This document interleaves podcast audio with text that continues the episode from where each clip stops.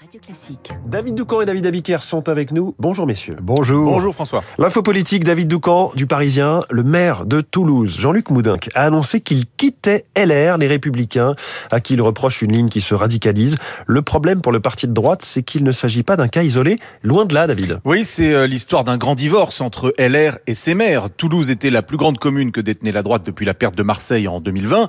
Maintenant que Moudinck a claqué la porte, la plus grande ville euh, dirigée par les Républicains et Nîmes, classé au 21e rang euh, national. Les maires des plus grandes communes, Nice, Reims, Toulon, ont quitté le parti depuis les municipales. Résultat, aujourd'hui, euh, sur les 42 villes françaises de plus de 40 000 habitants, seulement 8 sont LR. Et parmi ces 8 maires, euh, toujours républicains, plusieurs sont en désaccord avec la ligne du parti. Le maire de Limoges, Émile Roger Lomberti, celui de Mulhouse, Michel Lutz, euh, disent clairement être favorables à une alliance de gouvernement avec Macron.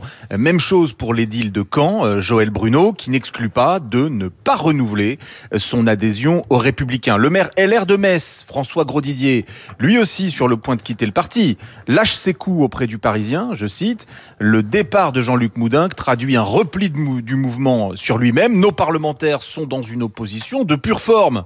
Fin de citation. Ce divorce entre LR et ses édiles est le symptôme euh, de la crise profonde que traverse la droite. C'est-à-dire?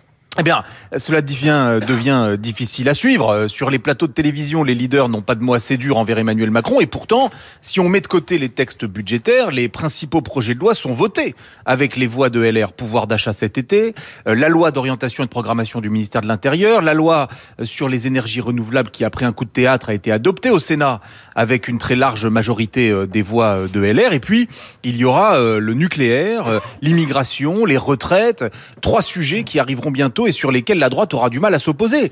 LR risque la scoliose. Pourtant, les prétendants à la tête du parti et, en embuscade, Laurent Vauquier et Xavier Bertrand refusent toute idée d'alliance avec Macron telle que proposée il y a quelques semaines par Nicolas Sarkozy. Parce que cela impliquerait, pense-t-il, de renoncer à pouvoir incarner une alternance en 2027. Nous sommes aujourd'hui le 9 novembre, c'est l'anniversaire de la mort du général de Gaulle.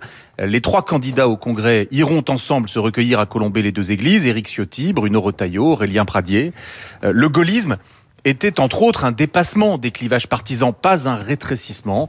Euh, que ce soit Ciotti ou Retailleau, celui qui l'emportera aura à rassembler un parti euh, qui se déchire toujours sur la même question depuis plus de cinq ans.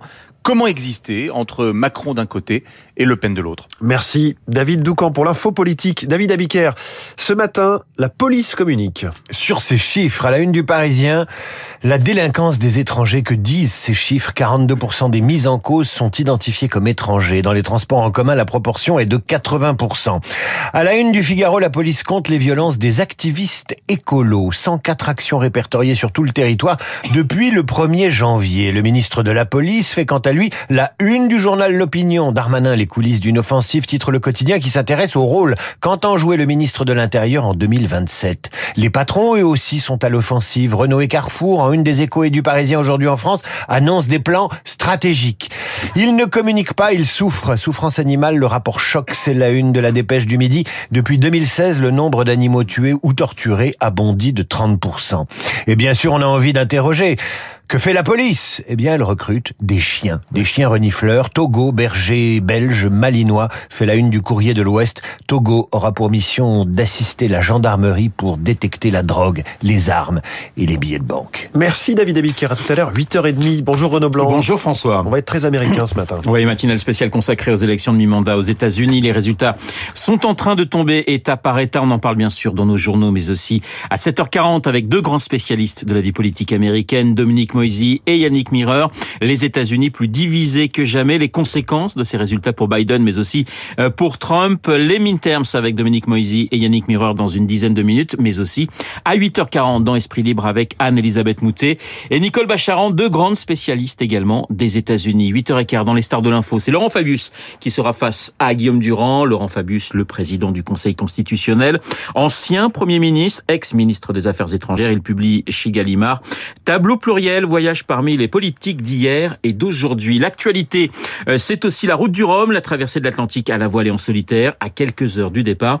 Eh bien, nous serons en ligne avec l'un des favoris de cette transat, François Gabard.